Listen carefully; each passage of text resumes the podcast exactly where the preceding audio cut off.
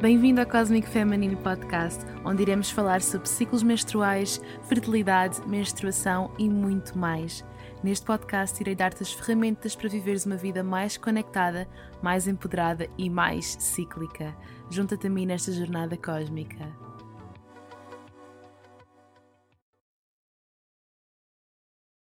Olá, deusas, bem-vindas a mais um episódio do Cosmic Feminine Podcast.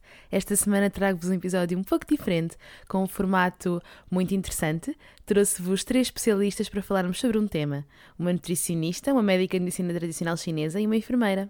Vamos falar sobre síndrome dos ovários poliquísticos. Cada uma destas mulheres teve uma contribuição muito importante para este episódio. Inicialmente, porque eu tive muitos pedidos para falar sobre a síndrome dos ovários poliquísticos decidi entrevistar cada uma individualmente. Mas depois pensei, por que não juntar todas estas especialistas e termos uma conversa? E foi isso que aconteceu. Eu peço-vos imensa desculpa pelo som, nós tivemos alguns problemas técnicos e estávamos todas à distância e fizemos aquilo que a plataforma onde nós gravámos nos permitiu fazer. Por isso, se a qualidade do som não estiver a melhor, não estranhem. Neste episódio vamos falar sobre o que é a síndrome dos ovários poliquísticos, qual a diferença entre síndromes ovários poliquísticos e ovários poliquísticos? Qual a sua origem? Uma abordagem muito, muito interessante sobre as diferentes formas de tratamento e diagnóstico e muito mais. Fizemos um QA, portanto, reunimos várias perguntas que vocês nos fizeram e tentámos respondê-las a todas, não de forma individual, mas de forma geral. Tentámos que todas as vossas perguntas fossem respondidas, ao mesmo tempo que vos dávamos informação sobre esta síndrome tão comum. E sem mais demoras, vamos ao episódio. Olá a todas, bem-vindas a mais um episódio do Cosmic Feminine Podcast. Bem-vinda Carla, bem-vinda Filipa, que já cá estiveram no episódio 7 e 9, e bem-vinda Catarina, que é uma estreia aqui no Cosmic Feminine Podcast. Hoje vamos falar sobre síndrome dos ovários poliquísticos. Trouxe então três especialistas no tema e vamos ter uma conversa que eu acredito que vai ser mesmo muito interessante. Para começar, eu sei que a Carla e a Filipa, como eu já referi, já, já cá estiveram no, no podcast, elas já se apresentaram e se não ouviram o episódio, aconselho-vos muito a ouvir. A Catarina é uma estreia e vou pedir a cada uma para se apresentar e para nos explicarem qual é a sua relação com a síndrome ovários poliquísticos. Carla, queres começar? Olá Inês, olá Filipe, olá Catarina, obrigada por, eh, por este convite, por esta conversa, que eu acho que é de extrema importância para desmistificar e clarificar alguns pontos importantes aqui na SOP síndrome ovários, poliquísticos. Falando de mim, bom, eu sou nutricionista desde 2005, portanto já lá vão uns anos, uh, e como eu expliquei no, no episódio 7 do, do teu podcast, Inês, uh, e não vou estar a repetir, uh, portanto, aconselho-se vocês a ouvirem esse podcast para saberem um bocadinho mais sobre mim. O percurso com, com, com este grupo específico de mulheres é mais recente, não, não, foi desde após eu ser mãe, que descobri mais para este lado feminino e desde aí então tenho trabalhado mais com o público feminino e nesse sentido um, focado na fertilidade, de onde muitas das vezes vêm estas questões com a SOP. Um, é isso. Olá, olá a todas. Desde já agradecer-te, Inês, por poder uh, dar o meu testemunho aqui no, no podcast uh, e falar um bocadinho sobre a, a SOP. Portanto, vou-me apresentar. Uh, eu sou Catarina, sou, sou enfermeira, Trabalho neste momento numa clínica de ginecologia e obstetrícia e há uns anos atrás diagnosticaram então este síndrome. Basicamente, na altura, eh, eu tinha cerca cerca de 20 e poucos anos, 22, salvo erro, e apresentava desde a resistência à insulina, desde a alopécia, o exotismo, vamos falar um bocadinho mais à frente, e na altura eh, a médica disse que a única solução seria então a pílula, e, e assustou-me um bocadinho porque na altura também disse que eu podia ficar eh, infértil se não tomasse a pílula. Pronto, e a minha história começa aí, com este síndrome, Entretanto, eu acabei por, por tomar a pílula e mais tarde, ou seja, há cerca de três anos atrás, eu deixei de tomar a pílula e foi aí que eu se calhar aprofundei mais o, o, o assunto e especializei-me assim, entre aspas, no que é esta síndrome. Olá, bom dia meninas, obrigada uma vez mais por me receberem. Se já tiveram a oportunidade de ouvir o outro episódio, já sabem que sou especialista de medicina chinesa, que, que, tenho aqui formação em torno da área da dietética, do emagrecimento, da ginecologia e obstetrícia. Uh, o que não sabem é que também vivi uma experiência pessoal com este distúrbio digo no passado porque efetivamente está resolvido. E o engraçado é que transformei esse diagnóstico num desafio e foi por isso a minha tese de, de universidade. Muito obrigada a todas. Eu gostava de começar pelos básicos, pelo início. O que é que realmente é síndrome dos ovários poliquísticos? Porque eu acredito que muitas mulheres que nos estão a ouvir não sabem o que é que realmente é e há muita confusão em torno desta hum, classificação, o que é que realmente é síndromes ovários poliquísticos. Catarina, gostavas de nos esclarecer? Sim, Inês. Portanto, eh, numa, numa maneira assim muito simplista, dizer que é basicamente um síndrome que afeta o nosso sistema endócrino, pode causar eh, ciclos menstruais irregulares ou mesmo a menorreia, aumento dos níveis de testosterona e também o aparecimento de quistes nos ovários. E Pronto, para dizer também que, que estima-se que mais ou menos 20% das mulheres tenham esta síndrome. Se bem que uh, o diagnóstico tem que ser bem feito, e, e, vamos falar mais à frente sobre isso. Não se sabe bem ainda a origem deste, deste síndrome. Tem-se feito vários estudos para descobrir realmente uh, a origem. Uns cientistas defendem que, que vem de fatores genéticos, na altura também defendiam uh, há muitos anos atrás que provavelmente a obesidade tinha, tinha realmente algo por detrás de, desta, desta síndrome, como se fosse realmente a origem de, uh, dela, mas nos dias de hoje sabe-se que, que, que, não, não é a obesidade, mas, mas realmente ainda, ainda há muito por fazer e ainda não descobriram. Uh, a verdadeira origem. Aos olhos da medicina chinesa é muito engraçado porque nós acabamos por ter mulheres magras com este síndrome, não é verdade? Uh, portanto, já não, nós, nós não podemos partir do pressuposto que tem uma causa simplesmente da obesidade. Trata-se de facto de uma patologia que põe em causa, em causa aqui a nossa energia do base, portanto, sabemos que tem uma estreita relação com, com, com a insulina, um, mas tem também uma relação com a nossa energia do rim. Portanto, sabemos que existe uma relação com o sistema reprodutor endócrino e imunitário, que é o que está aqui relacionado com a nossa energia do rim, é uma energia pré-natal, é uma energia que nasce connosco, que provém da nossa genética e que pode ser conservada dependendo da nossa higiene de vida. Se descansamos à noite, se não descansamos, uh, efetivamente aqui como é que nós uh, agimos no nosso cotidiano, mas também com o nosso sistema digestivo, com a nossa energia pós-natal. Isto é, é uma energia que de nós depende, daquilo que nós comemos. Como dizemos muito uma parte mais ancestral, assim quase de tradução um, dos compêndios de, da China, da, da, da antiga China, a energia dos cereais e da água.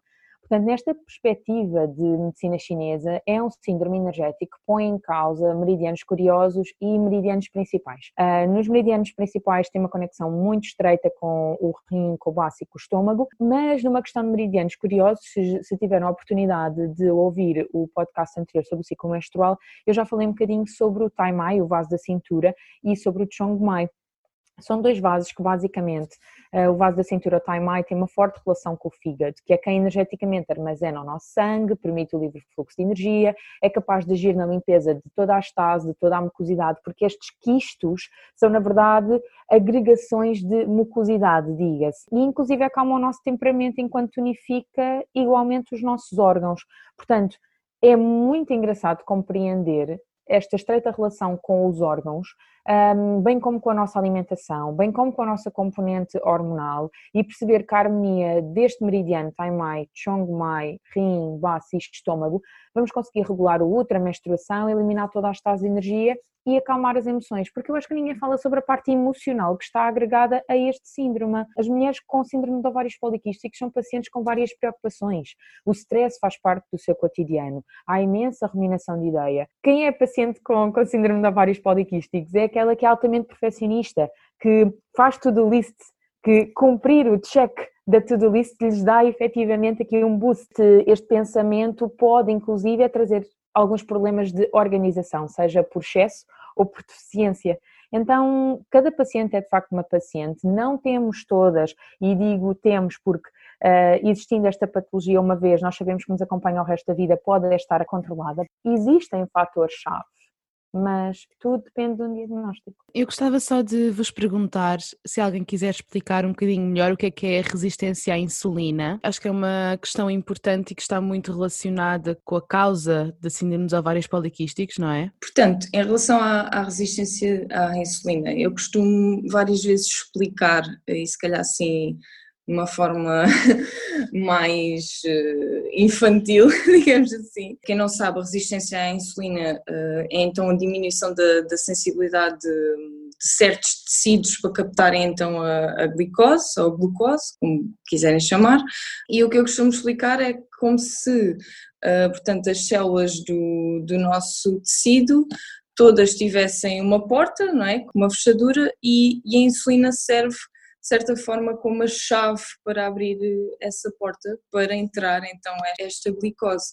Portanto, quando isto não acontece, alguns músculos e órgãos carecem então de, desta, desta energia que, que, a glicose irá atribuir, pronto, ou dar. É mesmo isso, ou seja, o que acontece é, o que é a resistência à insulina? O açúcar, a glicose, que é a unidade mais pequena de, de, de açúcar, digamos assim, ele tem que entrar na célula para gerar energia. E isso não acontecendo, ou seja, há, há uma perda de sensibilidade para que o açúcar entre através dos receptores de insulina dentro da célula, um, o açúcar não entra e, portanto, vai se acumular no sangue. Este acumulado de sangue vai fazer o quê? Vai fazer que haja um maior estímulo para a produção de insulina e, portanto, nós vamos ter mais níveis de insulina aumentados que vão fazer o quê? Vão estimular a, a produção de testosterona. ok? E é aqui que, que todo este ciclo de, dos síndromes ovários poliquísticos associado uh, ao hiper, hiperandrogenismo está ligado. Não só aqui, mas isto é um fator importante. Queria também só dizer que nem todas as mulheres com SOP têm hiperandrogenismos. Ok? Pronto, isto não acontece. Da mesma forma que nem todas as mulheres com SOP têm resistência à insulina.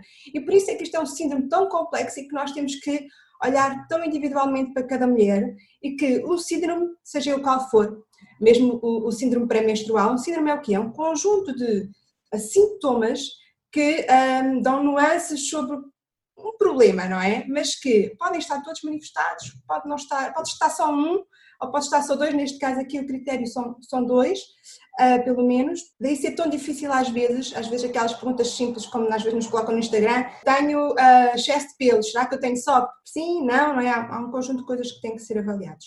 Mesmo. O que é que eu acho aqui importante também de acrescentar? Sabendo que Uh, não conseguimos trazer o açúcar para dentro do organismo e que os tecidos não conseguem absorver o açúcar que está na corrente sanguínea, devemos apenas informar que o ovário mantém essa sensibilidade. Eu acho que é isto que não é mencionado. O ovário mantém essa sensibilidade. É de facto um órgão muito, muito sábio. Portanto, ele mantém esta elevação de insulina, que é uma hormona tão yang, tão masculina, não é? Ela vai influenciar o ovário e vai provocar um excesso de testosterona. Um dos mecanismos é isto. Outro mecanismo é que afeta também a nossa energia hepática. O fígado é responsável pela segregação pela hormona sexual HBG, uma proteína que junta a testosterona e o estrogênio para que não fiquem ativos. E apenas 2% do estradiol é, na verdade, biologicamente ativa. Se há insulina, então HBG é inferior, por isso não, não acalma as hormonas masculinas e por isso há maior manifestação. Se esta HBG não fosse segregada, as hormonas patentes iam então manifestar patologias como o acne, devido à libertação de hormonas masculinas. Mas uma vez mais, é uma síndrome. Nem todas as mulheres manifestam estas condições. E sabemos que existe, na verdade, eh, um, um, largo espectro, mas só uma parte delas é que sente esta componente de aumento de, de, de, dos fatores mais andrógenos. Outras parece que simplesmente têm quistos nos ovários.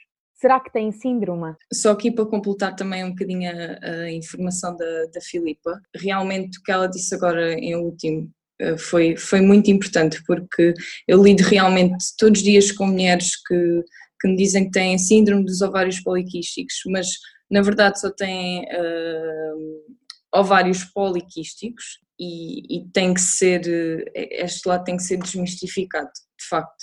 E maior parte de nós, as mulheres não sabem, mas maior parte de nós, uma vez na vida já tivemos quistes nos ovários acontece, mas isto pode se envolver ao longo do ciclo menstrual, mas no outro ciclo menstrual já, já, já pode ter sido reabsorvido e já nem temos esse, esse quisto.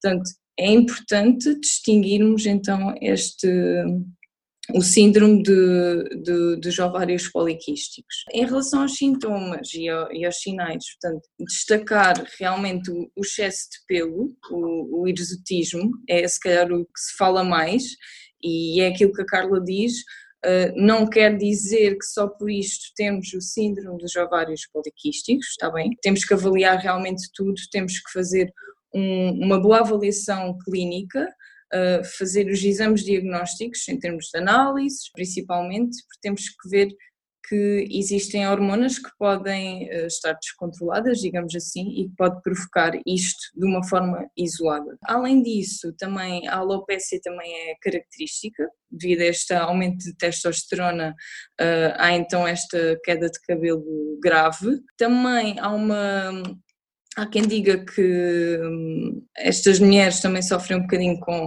com insónias e, e, fadiga, não é? também consequência também destas, destas perturbações de sono. E também se fala em ganho de peso, se bem que isto já não é tão bem assim, depende muito da pessoa, depende muito da mulher, mas principalmente o que se caracteriza mais também é, o, é a irregularidade do ciclo menstrual e a ausência, por vezes, de menstruação, a amenorreia. Isso é, às vezes, um, um dos principais uh, sinais. Mas para isto temos que avaliar bem os critérios que estão por detrás desta, desta síndrome e acho que isso é, é, é também importante. Há uns anos atrás fizeram então uma, uma espécie de conferência em que, para haver aqui uma digamos, uma normalização de, das guidelines em relação a este, este síndrome e normalização dos critérios utilizados para diagnosticar esta síndrome. Várias entidades reuniram-se e acabaram por chegar a um consenso em que definiam que para uma mulher ter síndrome dos ovários poliquísticos podia apresentar dois de, dos três critérios que são utilizados para fazer o diagnóstico. Portanto, os três critérios são o hiperandrogenismo clínico ou bioquímico, ou seja, o clínico, o que se manifesta uh, exteriormente em termos de hirsutismo, alopecia, e o químico em termos de, de análises. Também falam da parte da amenorreia e dos ciclos menstruais irregulares, portanto, as perturbações a nível do ciclo menstrual, e uma coisa muito importante que é a morfologia ovárica poliquística. Isto é o quê? Eles neste, pronto, neste, nesta reunião definiram que, e, e agora pronto, para, para fazer uma ressalva em, em relação aos ovários poliquísticos, eles definiram quem tem síndrome dos ovários poliquísticos, ou seja, eh, em termos de morfologia ovárica, há então a existência de 12 ou mais folículos de 2, eh, com 2 a 9 milímetros de diâmetro ou então um volume ovárico maior a, a 10 mililitros. Portanto, isto é logo um dos critérios que, uh, que eles utilizam para distinguir os ovários poliquísticos. Está bem? Portanto, é aqui a diferença entre o, o síndrome dos ovários poliquísticos e os ovários poliquísticos. Eles aqui podem se distinguir principalmente em termos da, da morfologia ovárica. Como vos disse, estes são os três critérios Basta então para eles ter dois destes critérios para uh, diagnosticar então o síndrome dos ovários poliquísticos. Eu posso falar aqui um bocadinho mais sobre a questão também okay, de uma questão que acontece, que é um, as mulheres com SOP elas produzem menos progesterona, porquê? Porque elas têm uma enzima no seu quadro, na parte de produção hormonal, digamos assim, de uma forma simplificada, uh, elas expressam uma enzima mais que as outras mulheres e essa enzima faz com que a progesterona seja um, transformada mais numa progesterona inativa e portanto acaba também por complicar todo este eixo aqui de não termos uma progesterona em níveis adequados para regular todo o ciclo, ok? Um, elas também também têm aqui outra alteração numa outra enzima também que faz com que não haja esta conversão da testosterona em estradiol, então fazendo aqui que aumente mais então a presença de testosterona que está muito ligada também a este quadro da insulina. Dizer ainda que na resistência à insulina, eu sei que isto são termos assim mais técnicos, mas às vezes, há, tal, como, tal como a Catarina e tu Inês, não é? são enfermeiras, ou seja, há, há muitas mulheres com algum que percebem um bocadinho deste assunto e querem explorar um bocadinho mais, também poderem pesquisar sobre isto. Porque existe uma outra situação que acontece, é que muitas vezes as mulheres com SOP têm resistência à insulina, elas têm uma entrada de cálcio maior na célula, isso depleta uh, os níveis de magnésio, ok? E isto também faz com mais cálcio entrar na célula, também faz com que haja maior estímulo para a produção da insulina, o que depois entra aqui novamente nesta cascata de estimular mais o pulso de LH, ok? E que faz então com que haja mais produção de testosterona e depois é aqui um ciclo vicioso que nós depois temos que cuidar, como a gente já vai ver. Então, quais é que são, afinal, os riscos associados a esta síndrome? Portanto, Inês, como estamos agora a falar da resistência à insulina, a maior parte das mulheres com, com este síndrome tem esta, esta condição, resistência à insulina, e isto acarreta um risco. A longo prazo, estas mulheres podem desenvolver mesmo diabetes. Portanto, é, é um fator de risco nestas mulheres.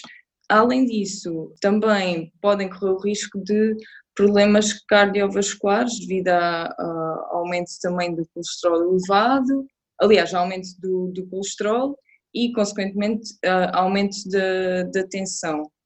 Portanto, estas mulheres também correm o, o risco de elevação do, do colesterol uh, e isto mais tarde pode desenvolver então em problemas cardiovasculares. Portanto, é, tem de facto estes riscos. Se nós pensarmos que uh, se, se, há resistência à insulina, de facto, uh, a médio e longo prazo nós podemos estar aqui no risco de desenvolver uma diabetes tipo 2, sim. Um, uh, se pensarmos que estas mulheres podem ter dificuldade então de sono e que podem não ter um estilo de vida adequado, portanto pode aumentar ainda mais este risco da diabetes, também devido ao aumento da testosterona e até, até esta um, na regulação dos níveis de progesterona, nós também temos aqui um aumento da tensão arterial e, portanto, podemos também ter aqui uma associação de, de doenças cardiovasculares pelo, pelo risco de hipertensão. Uh, e depois temos aqui as questões também da, da, fertilidade que têm que ser olhadas e compreendidas e ajudar esta mulher de facto um, a adotar um estilo de vida que favoreça a diminuição destes riscos que estão associados a que estamos aqui a falar. Eu acho que está muito associado também a síndromes ovários poliquísticos e eu reparei que nas perguntas que nos fizeram isto era uma questão que surgia, a questão da infertilidade, como é que a síndromes ovários poliquísticos afeta a fertilidade e realmente as pessoas têm síndromes ovários poliquísticos têm realmente dificuldades em engravidar ou não? Queres esclarecer-nos, Filipa? Lá está, é aquelas coisas que a medicina convencional não consegue explicar e que eu tinha explicado no início. Um dos meridianos principais que está aqui na, na, na base deste, deste síndrome é o taimai, é o vaso da cintura, e o vaso da cintura tem uma grande conexão com os nossos ovários. Os nossos ovários têm uma grande conexão com o coração e com o rim, razão pela qual a parte emocional também está uh, aqui associada. E, hum, e, toda esta, hum, esta questão com a nossa fertilidade Reparem, se nós não nos nutrimos, nós não vamos ser capazes de nutrir uh, um novo ser. O que o nosso organismo está a dizer, porque a síndrome de ovários poliquísticos é uma síndrome metabólica, o que o nosso organismo nos está a dizer é que ele não é capaz de se gerir sozinho.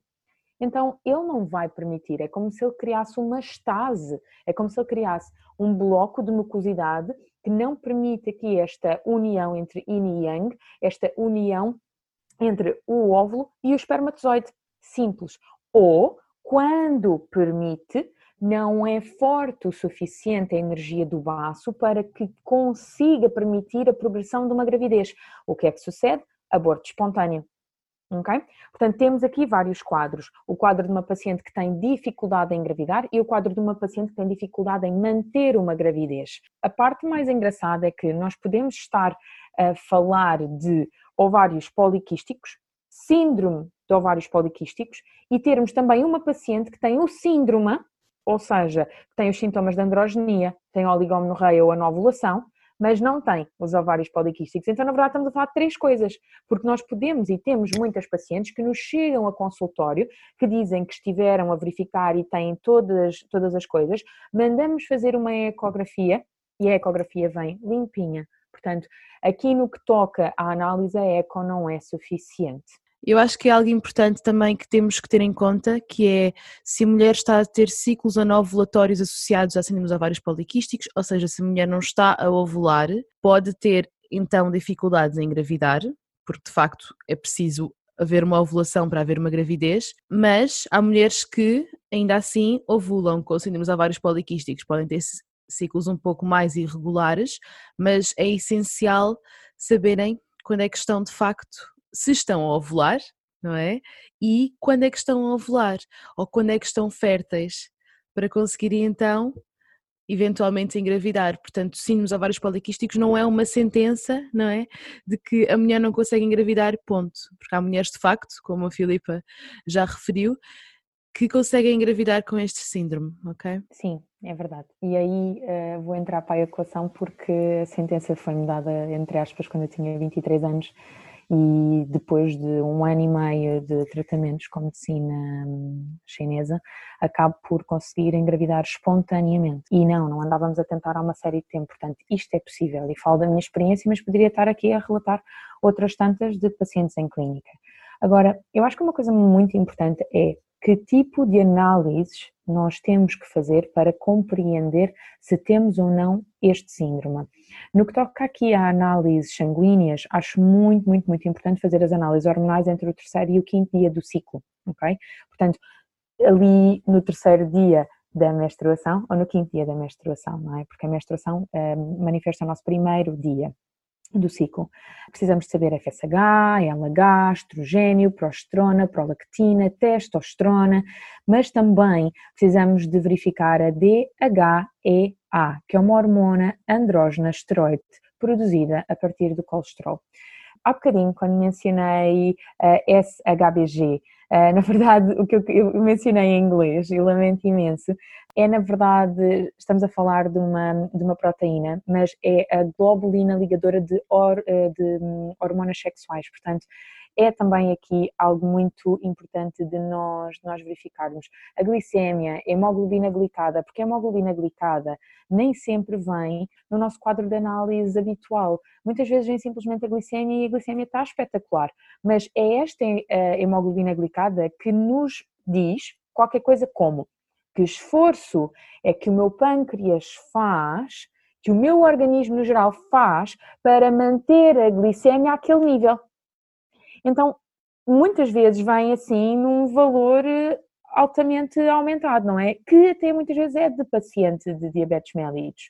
Uh, precisamos verificar também os triglicéridos, se é inferior a 150 está ok, se for superior a 150 então talvez haja uma resistência um, ah, insulínica, e, portanto, aqui no que toca à tal proteína de, de, da SHBG, normalmente é baixa. No que toca ao perímetro abdominal, podemos já aqui numa componente de observação uh, verificar que às vezes ele é um bocadinho grande.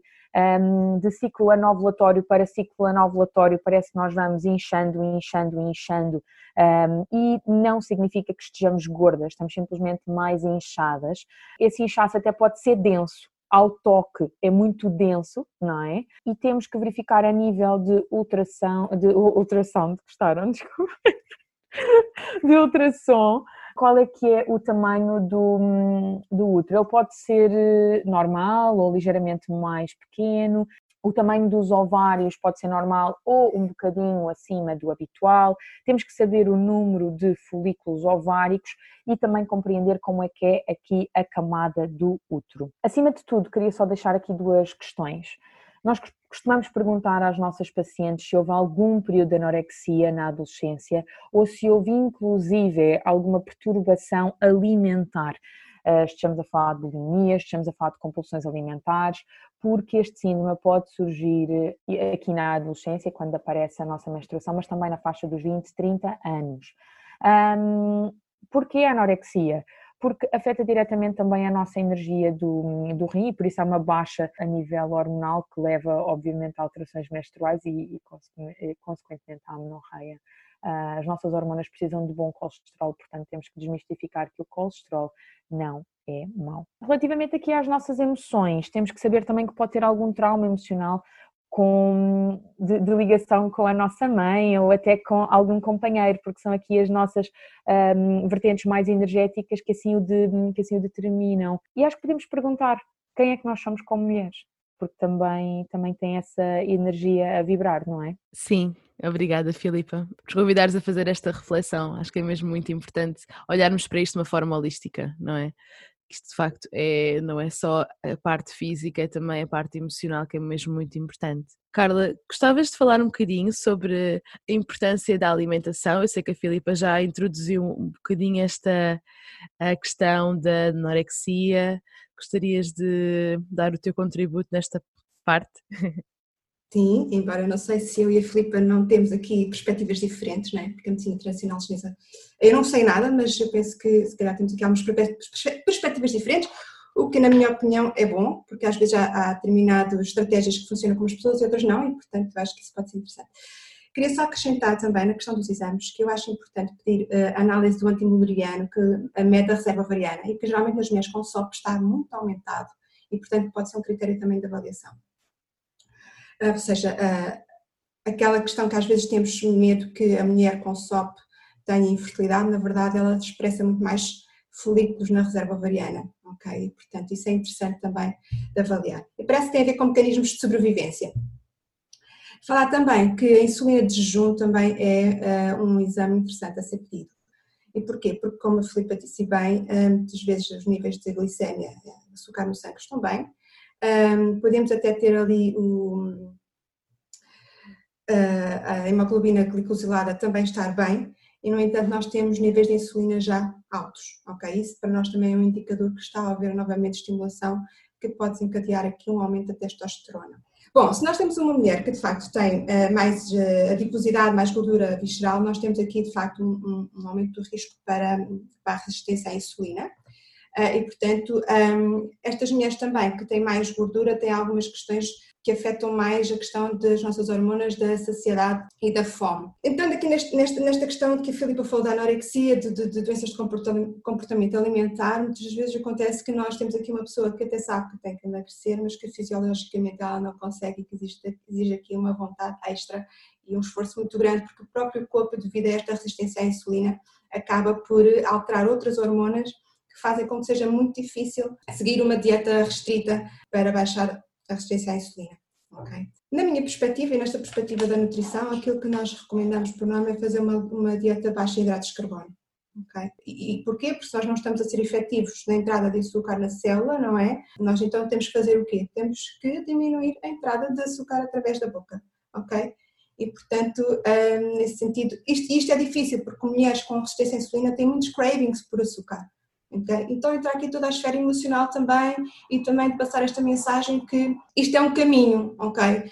Dificilmente a gente consegue mudar, ok, a partir de agora é assim, vou fazer isto desta maneira. Até porque, entrando aqui naquele assunto que vocês estavam a falar da, da, do, do, aspecto holístico que eu gosto muito, e, e, sem preconceito algum, se nós estamos aqui com um bocadinho dos níveis de testosterona eh, elevados, a testosterona está ligada ao masculino, não é? Porque os homens expressam muito mais testosterona do que nós, nós entramos aqui neste eixo, ok, se eu estou muito meticulosa, se eu estou a, fazer, a ver checklist, como a Filipa disse, se eu estou muito programada para o trabalho e estou desligada das minhas sensações, do meu corpo, nós precisamos de perceber, ok, então se calhar tenho que trabalhar mais o meu lado feminino, não é? E procurar também coisas que sejam belas e que sejam mais fluidas e mais flexíveis para nós trabalharmos esse nosso lado feminino e tentar também, de uma forma externa, fazermos coisas que uh, modulem também estas nossas hormonas mais para que baixar ali os nossos níveis de testosterona, que estão muito associados então ao stress, ao cortisol, uh, a esta questão de nós termos horários muito rígidos para cumprir e de termos um raciocínio muito,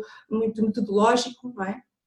Então, um, também seria, seria por, por esse lado. Então, mas voltando à alimentação, desculpem, eu vou divagando. Portanto, a alimentação seria uma alimentação com menos hidratos de carbono. Não é necessariamente uma alimentação sem hidratos de carbono. Isto é um bocadinho que nós temos que ir observando das mulheres que nós temos. Não tem que ser sem hidratos de carbono, não tem que ser sem fruta, tem que ser realmente, eu diria que a alimentação tem que ser uma alimentação limpa.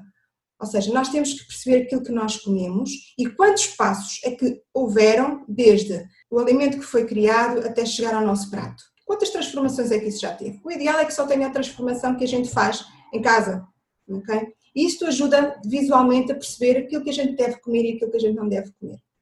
E ajuda muito, quando nós falamos aqui da questão da resistência à insulina e da, da SOP em geral, nós temos que pensar que nós temos uma resistência à insulina e temos também uma inflamação. E a resistência à insulina, ela aumenta este processo inflamatório. Então nós temos que ter uma alimentação com muitos verdes, uh, com algumas frutas, em algumas situações sim podemos ter que moderar o consumo de fruta e preferir frutas com um índice glicêmico mais baixo. Uh, temos que dar preferência às gorduras, ainda por cima se nós estamos aqui a falar de uma mulher que tem dificuldade com os cravings, então vamos aumentar as gorduras para aumentar os níveis de saciedade e para que ela não tenha esta ligação tão grande ao açúcar, não é? Então se nós aumentamos a gordura, aumentamos o tempo de saciedade e ela tem menos tendência a comer açúcar. Tu, tu estás a dizer tudo aquilo que eu queria dizer, obrigada. Ok, ainda bem. Ah, sim, sim, sim. O doce que, que, que mencionas, Carla, eh, está intimamente ligado à nossa energia do baço.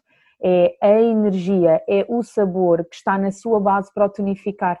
Repara como a nutrição e a medicina chinesa, na verdade, se encaixam. Então, mas o que é que o nosso corpo está a pedir?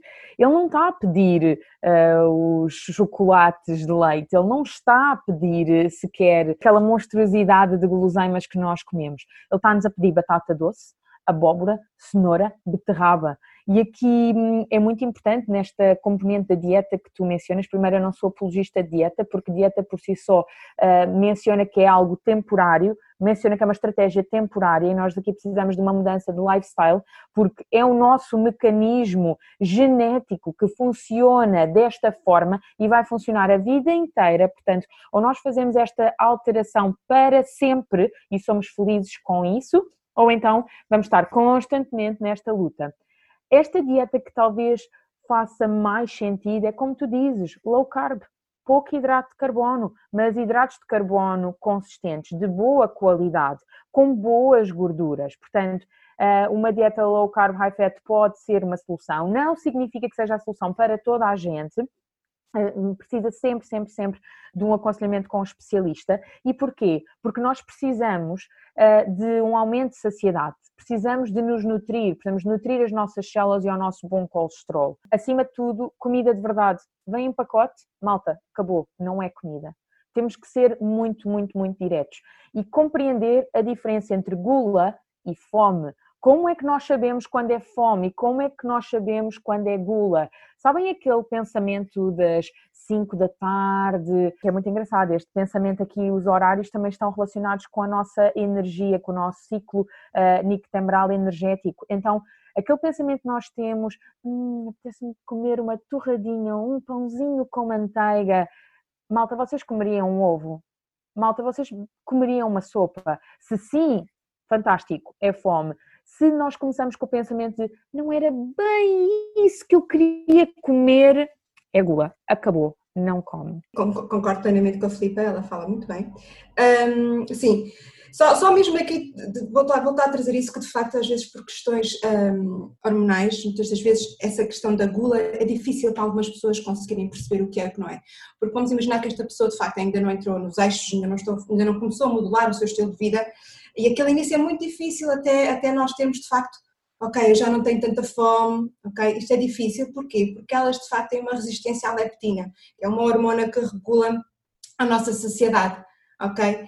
E isso faz com que elas não consigam distinguir esta questão da fome e da gula, ok? Isto exige o quê? Exige pegar uma característica das minhas com que é a razão, não é a razão, e ir buscar isto, ok, eu sei que estou a sentir isto, se eu comi há uma hora atrás, isto não é fome, o meu corpo tem lá alimento, certo? Obviamente, se eu comi uma bola de Berlim, eu tenho ali a insulina a disparar e vou, vou sentir imensa fome, certo? Mas temos, temos que usar a razão aqui eh, neste, neste sentido de, ok, se eu comi isto, eu não tenho fome, ok? Então, não é ao momento para, para comer. Para ir treinando e ter esta força de vontade, isto aqui não pode ser um caminho solitário, ok? É claro que, que parece que eu estou aqui a vender o meu peixe, ou o vosso peixe, mas a verdade é que não pode ser um caminho solitário, porque de facto é difícil, e eu falo eu como mulher, nós às vezes termos determinadas mudanças de comportamento, se nós não tivermos alguém que nos ajude, que nos esclareça, que, que diga, olha, vai por aqui, ok, hoje está-te mesmo a apetecer açúcar, então, olha, em vez de ser um pastel nata, come isto, come aquilo, tenta ou seja, para ajudar este caminho, sobretudo este caminho inicial, que é difícil. E dizer isto também, também que a Filipa disse que é, que é muito importante, que é, isto é mudança de um estilo de vida, e para aqui eu queria dizer que se há coisa que ajuda na questão da resistência à insulina é o exercício físico, ok? é importante fazer exercício físico, porque ele modela as nossas hormonas, porque ele ajuda na questão da resistência à insulina. E não podemos esquecer que temos ali um ovário que não faz resistência à insulina e que come ali açúcar e que precisa realmente ter alguma coisa que faça aqui este equilíbrio. Isto é muito importante. É necessário nós expormos ao sol. a vitamina D ela está muitas das vezes diminuída, diminuída em mulheres com SOP e pegando naquilo que uma de vocês falou lá atrás, que é, às vezes a mulher até consegue engravidar, mas não consegue, aborta, tem um aborto espontâneo, não consegue logo aquela fase inicial, porque não há um processo de decidularização do endométrio, portanto faz com que a implantação não ocorra e muitas vezes isto acontece por falta de vitamina D. Portanto, nós precisamos sim de níveis de vitamina D uh, elevados, ok? E sim, muitas das vezes é preciso tomar suplementação, porque só aqueles 15 dias de férias que a gente faz no verão, esturricadinhos ao sol, não é suficiente para manter níveis adequados de vitamina D ao longo de todo o ano. Ok? Portanto, eu queria aqui dizer isto. É assim, como vocês sabem, eu tenho síndrome dos ovários poliquísticos e tudo o que a Carla e a Filipa têm falado realmente eu identifico-me 120% em termos de, uh, da parte dos doces, em, em termos de uh, a procura emocional uh, por detrás disso. Uh, portanto, é realmente importante nós, mulheres que, temos este síndrome, sermos seguidas por profissionais como, como a Carla e como a Filipa, como forma de atenuar todos os sintomas que, que estão associados a esta síndrome. E, de certa forma, foi o que a Filipa diz: isto, isto é uma condição para a vida se nós pudermos atenuar tudo isso uh, que está por trás da síndrome, a nossa vida melhora drasticamente. E só temos que realmente fazer uh, mudanças uh, no nosso estilo de vida, que, pronto, às vezes realmente não é fácil, há sempre uma, uma resistência da nossa parte, mas é, é realmente importante, é realmente é importante ajustarmos a nossa alimentação, o exercício físico, também podemos auxiliar também com, com terapias como a acupuntura, portanto eu acho que isso é, é muito importante e tudo o que elas falaram até agora foi, foi fantástico, portanto obrigada mesmo Filipe e Carla. Então, uh, e, portanto eu já falei da alimentação, ser restrita em hidratos de carbono, o que não significa sem hidratos de carbono, o exercício físico, uh, e queria então falar aqui da questão da exposição solar, que é fundamental, Fala do sono, não é? Porque nós hoje estamos todas ligadas ao telemóvel até ao último minuto antes de dormir. E aqui, neste caso em específico para este síndrome, de facto, é importante ter este cuidado, porque se eu durmo mal, se eu acordo durante a noite, se eu durmo poucas horas, eu estou a afetar a, expressão, a minha expressão hormonal e, portanto, é muito difícil uma mulher que dorme pouco. E aqui falo também para quem trabalha por turnos que muitas vezes tem SOP e não, é, não são assim tão poucas pessoas quanto, quanto isso. Obviamente, se nós dormimos pouco ou não temos um sono de qualidade, a minha fome e saciedade estão completamente alteradas durante o dia ok? E portanto isto aqui compromete todo, todo, todo o processo. E, e, vejam em vocês, aquelas noites em que vocês não dormem, ou que acordam durante a noite, ou que dormem poucas horas, como é que está a fome e a vontade de comer doces durante o dia, não é? E, portanto, isto é muito importante, é mesmo uma mudança de estilo de vida e é uma coisa que é para sempre, ok? Não é só, não é só fazer três meses para voltar a menstruar, para, para o acne desaparecer, não. É preciso, de facto, é uma mudança de estilo de vida, porque a sinalização do gene está lá, a variação genética está lá. É importante também percebermos que quando há aqui uma alteração de intestino, e quando, por exemplo, há uma mulher que tem síndrome de ovários poliquísticos e que está a consumir uma coisa que sabe que faz mal, e vamos falar do glúten porque existe, começam a aparecer alguns estudos que ligam de facto a só a algumas alergias alimentares ou algumas intolerâncias alimentares. Isto é muito individual, não estou nada a falar de excluir o glúten a toda a gente, ok? Fica aí a, a, a, ideia. Mas são questões que vocês devem colocar em cima da mesa e avaliarem vocês e como é que vocês estão, como é que está o vosso intestino, se vocês têm uma digestão dificultada ou não têm, porque de facto isso também afeta todo o nosso processo inflamatório. Se nós temos um intestino que não está a regular, que não está a fazer uma digestão eficiente, uh, nós temos de facto aqui um aumento da inflamação. Okay? E isso afeta também a nossa questão da resistência à insulina e que depois faz aumentar a nossa insulina e que depois há um estímulo então para a testosterona. Okay? O que é que se pode ser feito além de uma alimentação low carb? Eu vou falar só da suplementação assim de uma forma muito generalizada, porque de facto isto é perigoso a gente dar assim dicas muito, muito concretas, porque cada pessoa é uma pessoa fazer automedicação, a autossuplementação pode não trazer bom resultado. Eu falaria ali no magnésio, porque de facto uma pessoa que tem resistência à insulina tem de facto uma maior entrada de cálcio na célula e precisa de equilibrar com, com, com magnésio. Falaria também aqui, por exemplo, do ômega 3, que ajuda muito a diminuir a questão da, da inflamação. Uh, a vitamina D, ok, que eu já falei da questão do sol, nós não, nós não, não temos uma exposição solar uh, durante o ano adequada para manter bons níveis de vitamina D, ok? Falar também que é mesmo que às vezes a gente tenha uma boa exposição solar, algumas pessoas não têm bons níveis de vitamina D, porque o receptor para a vitamina D não é adequado e também depende de outros cofatores como a vitamina A. Portanto, como vocês podem ver, isto parece assim, é ciência mesmo e que de facto nós precisamos de nutrientes de comida de verdade, ok? E pronto, depois poderia falar de, outros, de, outro, de, outro, de, outros, eh, de outras vitaminas, como a inositol, por exemplo, que também tem, é excelente para a questão da, da questão da resistência à insulina. A coenzima Q10, que também diminui a nossa produção de, de, de androgénios e que é fundamental para a saúde do ovário.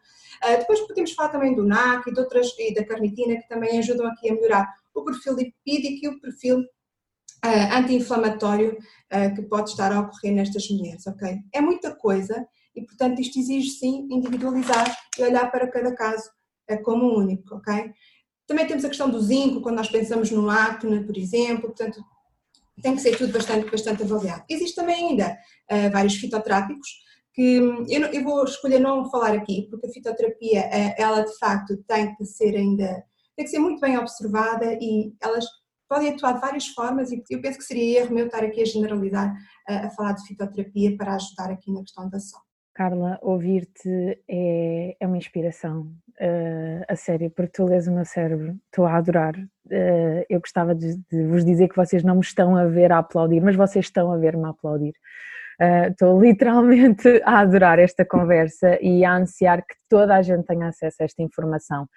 Gostava só de tentar aqui tornar algo um bocadinho visual. O que é que são estes folículos do ponto de vista da medicina chinesa? São as tais agregações de mucosidades correto? Um, então vamos imaginar o milho. Uh, este milho desenvolve-se para pipocas, correto? E estas pipocas são pipocas que não rebentam, são, são aglomerações que lá, que, que lá ficam.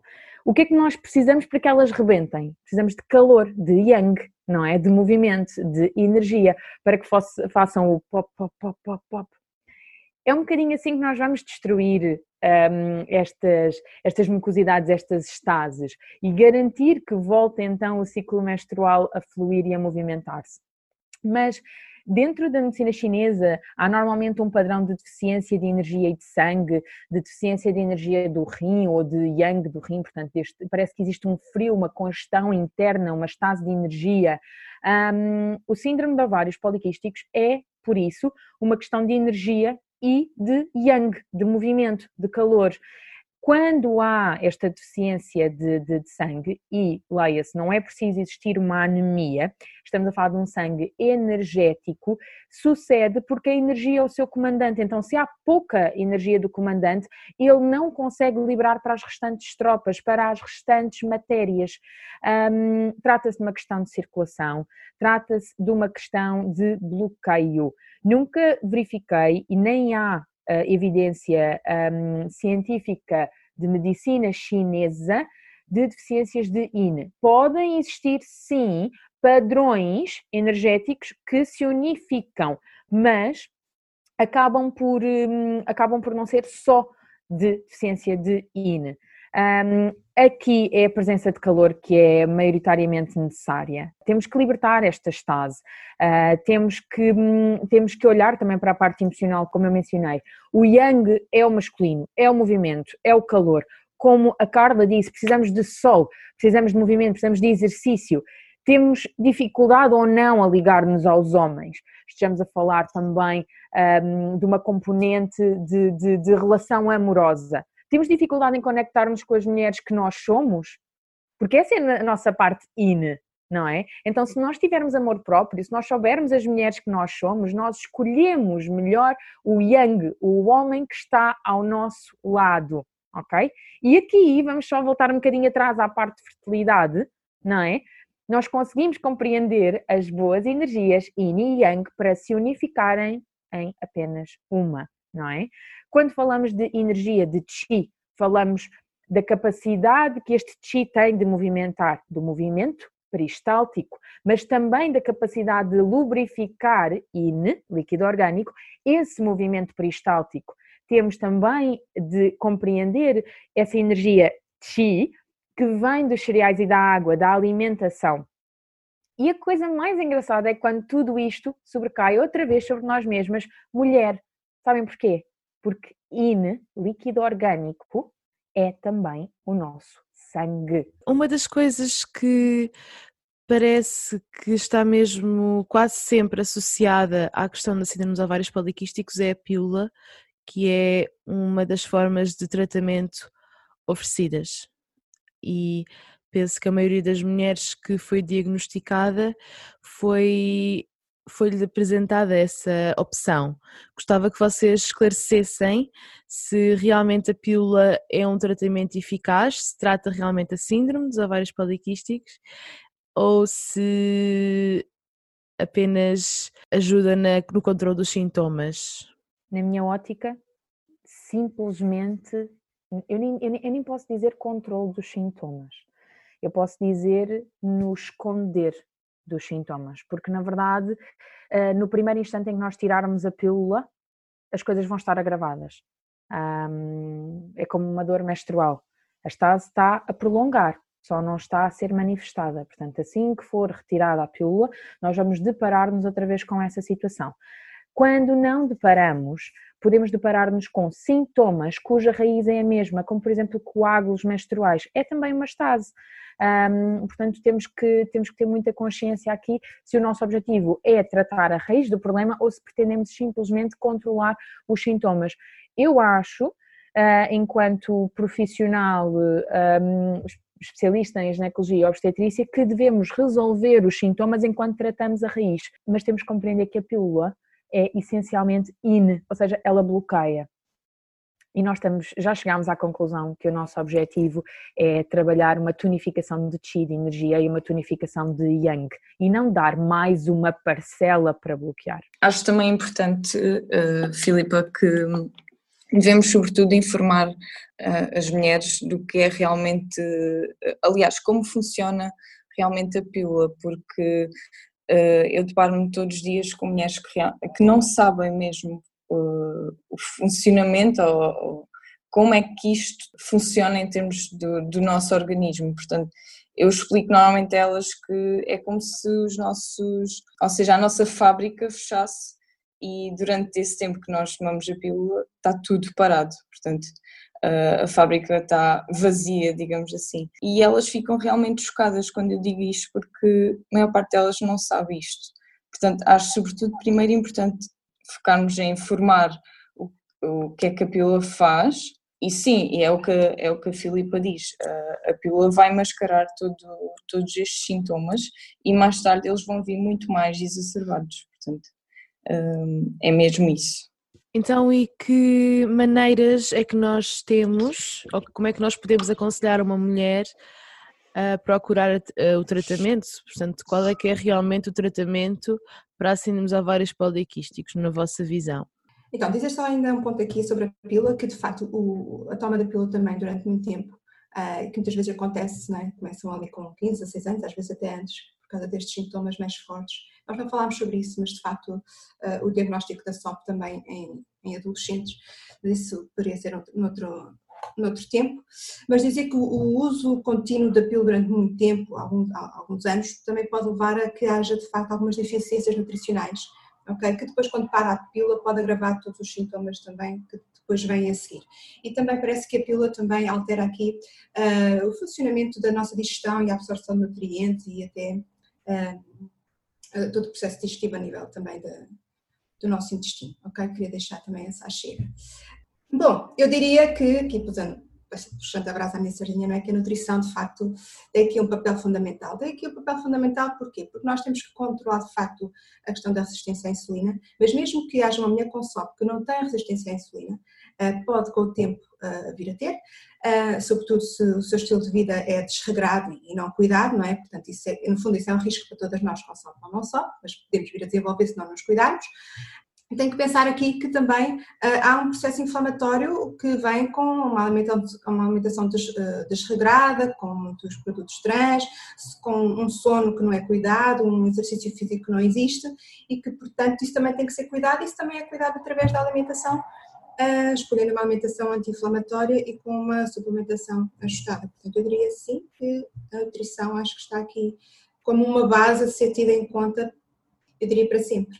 Carla, eu concordo, porque trata-se de uma síndrome metabólica, portanto, o pilar é a nutrição. Digam o que disserem, se tentarem fazer tudo e não tocarem nesse, chamemos departamento, não há resultados. Portanto, aqui a parte mais importante é a nutrição e a dietética, de facto, que elas complementam-se, não é? Nós conseguimos olhar aqui para um espectro de micro e macronutrientes, bem como ir buscar alimentos que nutram uh, estes órgãos e estes meridianos que temos vindo aqui a falar. Temos também a a tal parte da fitoterapia que tu bem falavas, que é uma combinação de plantas que nos nutre uh, e que harmoniza o nosso, os nossos desequilíbrios, seja o, o regular a energia, o movimento do sangue, o harmonizar um, ehm, a energia do rim e do coração, aquela parte emocional que falávamos, o suportar o nosso rim e a nossa essência, o limpar a mucosidade, aquecer esta energia yang do rim uh, que, bem, que bem precisamos e fortalecer a energia do rim e do baço, são, eu diria, aqui os dois grandes pilares, fitoterapia e nutrição. Uh, depois disto, e mediante uma diferenciação de síndromes que só uh, é possível mediante diagnóstico, sabemos se vamos precisar de acupuntura, se vamos precisar de massagem, se vamos precisar de uma técnica que se chama moxibustão. Curiosamente, massagem e moxibustão trabalha a energia yang, o movimento, o calor, então, uma vez mais, compreendendo qual é que é o síndrome base da paciente, sabemos então o que é que haveremos de, de, dar. Mas, acima de tudo, tratar a raiz enquanto resolvemos os sintomas. Não vamos deixar nenhuma paciente uh, aqui com queda de cabelo, com um acne um, e a sentir-se pessimamente com ela emocional, uh, emocionalmente, à espera do dia em que o síndrome no seu todo esteja, esteja resolvido. Porque esta situação pode demorar seis meses, um ano, um ano e meio, depende do foco da paciente. Mas estamos a falar de um controlo de patologia efetivo.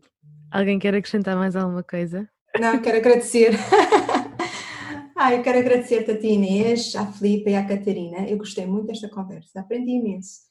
É bom, é bom nós estarmos também aqui a partilhar as mesmas opiniões, não é? E eu acho que de facto nós conseguimos aqui tocar os pontos importantes para que alguém, as mulheres que nos estejam a ouvir, que tenham SOP, sabem, saibam que, que há algo a fazer, que depende delas, do esforço delas, do foco delas, mas que de facto há algo a fazer e que não se resume à toma da pílula, ok?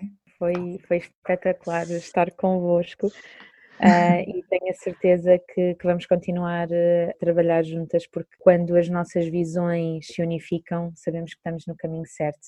Obrigada, Inês, por nos juntar. Uh, obrigada a todas mesmo. Isto foi uh, uma experiência maravilhosa para mim. Uh, eu aprendi imenso com vocês hoje, imenso. tem sido uma jornada bastante longa, portanto, para mim, os vossos ensinos e a vossa experiência foi de facto muito boa para mim.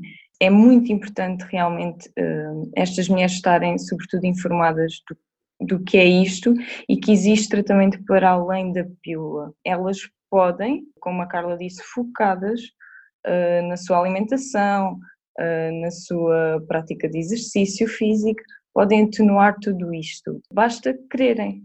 Portanto, a pílula não é a solução para tudo, sem qualquer julgamento a quem toma, e hum, acho que é uma escolha Agora é assim, tem que ser uma escolha realmente informada. Todos os dias eu tento ao máximo informar todas as mulheres que passam por mim o que é realmente a pílula e que existem outras maneiras de, de, nos, não é curar, eu não digo curar, mas uh, de nos nutrir. A pílula não é a solução para, para tudo. Hoje em dia estamos tão desconectadas, como a Inês diz, que tudo, queremos tudo muito para ontem. A pílula é sempre a solução mais rápida para, para estas mulheres. O problema é que um dia pensam em engravidar e deixam de tomar essa pílula e, e esses sintomas que já existiam, essa patologia que já existia, vem ainda mais exacerbada. Portanto, depois uh, é tudo um processo muito doloroso a partir daí. E, e pronto, e, e, eu também já, já passei por isso e, e ainda passo, uh, portanto, muitas oscilações de, uh, desta condição, mas é sobretudo importante que, que tenhamos profissionais como a Carla e a Filipa que nos possam ajudar nesta e noutras patologias. Obrigada, meninas, mesmo. Obrigada, do fundo do coração. Muito, muito grata a todas vocês. É uma honra para mim poder ter este privilégio de, de juntar mulheres tão incríveis com um trabalho tão importante, com uma jornada tão única e vos trazer com o vosso conhecimento que é maravilhoso nesta área e noutras áreas, nesta área da saúde da mulher que é tão abrangente, não é? E ter-vos aqui no meu podcast. Muito, muito, muito obrigada mais uma vez. E é isso. E foi este o episódio. Eu estou mesmo muito contente por ter trazido estas mulheres a falarem sobre este tema que tantas dúvidas suscita. Eu espero mesmo muito que vocês tenham gostado, que tenham bebido da sabedoria destas mulheres maravilhosas. Se gostariam de partilhar um insight sobre este episódio, enviem mensagem para o Instagram ou a qualquer uma destas mulheres. Eu irei deixar os seus contactos na descrição deste episódio. Se têm alguma dúvida sobre este tema, convido-vos também a falarem com elas, de certeza que vos vão ajudar. Espero mesmo que este episódio vos tenha sido útil principalmente a mulheres que têm síndrome dos ovários poliquísticos, que vos tenha dado vontade de conhecer mais sobre a vossa condição e vos tenha convidado a refletir sobre ela. Obrigada por estarem desse lado, por estarem a ouvir o podcast, por estarem a ouvir este episódio, pela força que me têm dado. É mesmo, mesmo muito importante para mim. Se tiverem alguma sugestão de convidadas que gostassem que eu trouxesse a podcast, ou de temas que gostassem que eu abordasse, enviem mensagem para o Instagram e também gostava de saber o vosso feedback. E é isso. Até ao próximo episódio.